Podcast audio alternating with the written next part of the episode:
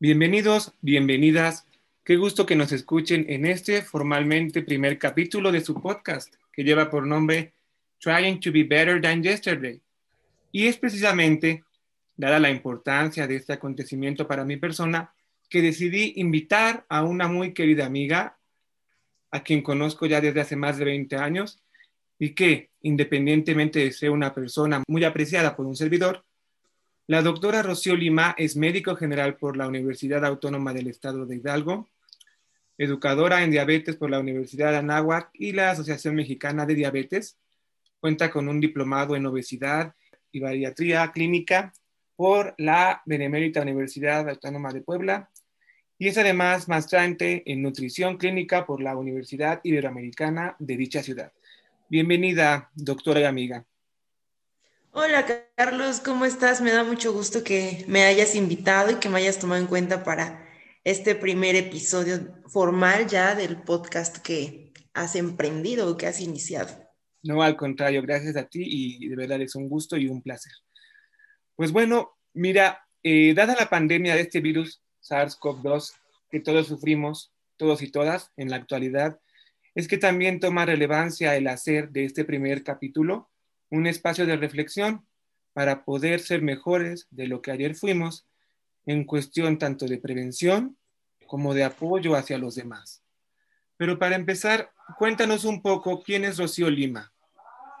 Bueno, pues yo, como bien ya dijiste, eh, yo soy médico y pues me dedico completamente a dar, obviamente, consulta en la Secretaría de Salud y aparte, pues tengo mi consultorio privado en el cual atiendo pacientes con enfermedades crónico-degenerativas desde el punto de vista médico y nutricional. Eh, esa soy yo, soy, bueno, tengo 33 años y pues básicamente mi vida gira en torno a la medicina. Ok, muchas gracias. ¿Cómo es que decidiste ser doctora? Pues fíjate que esto, yo creo que yo ya nací con esta situación de querer ser médico, porque pues mis papás me platican que desde que yo era muy pequeña, muy, muy pequeña, te digo cinco o seis años, en lugar de que yo quisiera ver caricaturas o cosas que ven los niños, yo ya quería ver cosas en medicina, programas donde había sangre, donde habían cirugías. Entonces, pues realmente yo creo que esa no fue una decisión que yo haya tomado ya grande, más bien fue una situación con la cual ya nací y realmente he de confesar que no me veo haciendo otra cosa. Siempre, siempre, siempre quise ser médico, lo logré, que esa es una de las cosas que más me llena de satisfacción en mi vida. Entonces, pues realmente fue algo con lo que ya nací. ya, lo, ya nací con eso de ser médico. Ok, entonces es vocación totalmente nata. Qué bueno saberlo. Ok. Total. ¿Cómo fomentar la nutrición saludable en la población mexicana en general? Dado que es un problema arraigado en nosotros que pasa indudablemente de generación en generación.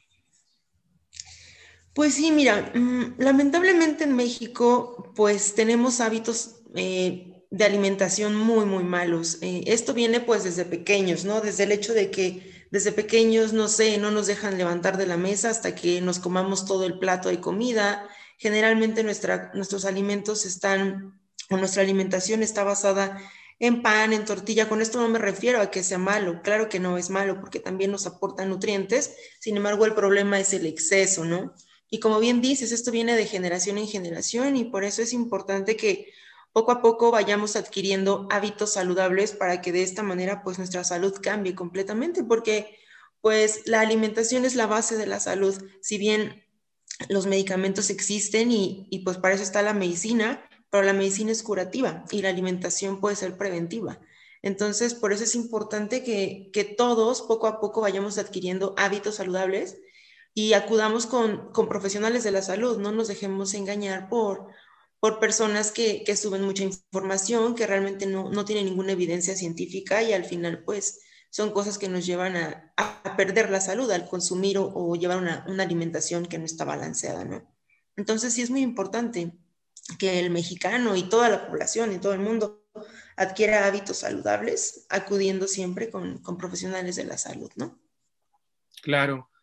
¿Qué relación juega la nutrición con el virus SARS-CoV-2? Bueno, pues actualmente existe mucha evidencia y bueno, están las, las este, los artículos y demás que demuestran que eh, gran parte de la población que lamentable, de las personas que lamentablemente han llegado a complicarse mucho por, por el virus SARS-CoV-2 es gente que tiene obesidad, ¿no? Entonces es aquí el punto tan importante que se ha visto. Digo, si bien también ha habido gente con peso saludable y gente que tiene hábitos muy saludables que lamentablemente se han complicado o han perdido la vida. Sin embargo, pues aquí está el punto de que una alimentación saludable va a llevar a que nuestro cuerpo reaccione de mejor manera ante eh, este virus, ¿no? Que si bien sabemos que este virus provoca una inflamación sistémica, una inflamación de todo nuestro cuerpo, por así decirlo, una inflamación de nuestras células, em, si obviamente nosotros tenemos una alimentación saludable, un estilo de vida saludable, pues nuestro cuerpo va a responder de mucho mejor manera nuestro sistema inmunológico va a responder mejor y va a poder atacar y vencer a este virus. Entonces, sí, actualmente sabemos que eh, la alimentación, si bien ya lo sabíamos que la alimentación es importante para nuestra vida, pues ahora con mucho más razón hay que alimentarnos de manera saludable, hay que hacer ejercicio, llevar una vida saludable para que de esta manera nuestro cuerpo reaccione de la mejor manera ante este virus.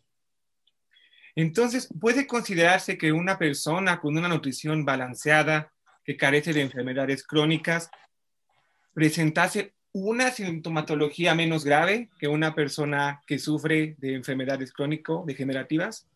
Sí, completamente, completamente, porque como te digo, em, al tener, por ejemplo, nosotros, no sé, obesidad, sobrepeso o alguna enfermedad crónico-degenerativa podríamos llamar, no sé, diabetes, hipertensión, pues nuestro cuerpo sufre, ¿no? Sufre al final de cuentas porque tiene ya una inflamación sistémica. Entonces, obviamente, si tenemos estas enfermedades y aparte le ponemos el hecho de que seamos portadores de este virus, pues entonces nuestro cuerpo le va a costar mucho más trabajo poder actuar ante este. Entonces, pues, pues sí, o sea, es, es básico, es básico. Y pues obviamente una persona con una alimentación saludable, una alimentación balanceada, pues obviamente va a tener una sintomatología menor que los pacientes que lamentablemente tienen alguna enfermedad crónico-degenerativa. Ok, muchas gracias. Por último, ¿cómo tratas de ser mejor que ayer contigo misma y con los demás, tomando la medicina como punto de partida? Pues yo creo que, mm, digo, siempre todos debemos de, tratar de ser mejores personas, ¿no? Todos, todos, todos los días. Sin embargo, yo desde el aspecto de la medicina considero que trato de ser mejor persona siendo más empática con las personas, eh, sabiendo que si bien ellos ya de por sí van con una, van enfermos, van sintiéndose mal a buscarnos, porque obviamente no van a buscarnos porque están sanos, no van a buscarnos porque tienen alguna enfermedad, se sienten mal. Entonces llegan al consultorio y aparte de que se sienten mal, si uno los trata mal, les pone caras, es grosero, pues obviamente no, no estamos apoyando a esta persona, ¿no? Entonces, creo que yo todos los días trato de ser mejor persona, siendo más empática con los pacientes, entendiéndolos, eh, informándoles sobre su enfermedad, porque ellos también tienen derecho a saber eh, la enfermedad que portan, tener información para que la puedan manejar de mejor manera, ¿no? Entonces, repito, trato de ser más empática todos los días y pues darles lo mejor de mí en cada consulta, ¿no? Si bien a veces uno no tiene el mejor de los días y a lo mejor el, mejor de los ánimos, eh, siempre trato de darles mi, mejor cara, pues para ayudarlos aunque sea un poquito, eh, obviamente tanto el aspecto médico, pero también emocionalmente, ¿no? A que ellos se sientan mejor, se sientan comprendidos, se sientan acompañados durante el proceso de una enfermedad. Claro, como debe de ser. Yo creo que tanto en tu profesión como en la mía, la empatía juega un rol bastante importante porque trabajamos con seres humanos, ¿no? Y entonces, pues, Exactamente. es lo más importante que, que debería realmente existir. Pues muchas gracias, amiga. Gracias, doctora, por, por ser parte de este primer capítulo. Eh, te agradezco de corazón. Gracias a ustedes que nos escuchan y sigamos siendo o intentando ser mejor, mejor de lo que ayer fuimos. Muchas gracias y esperen pronto la segunda emisión formal de este su podcast Trying to be Better Than Yesterday.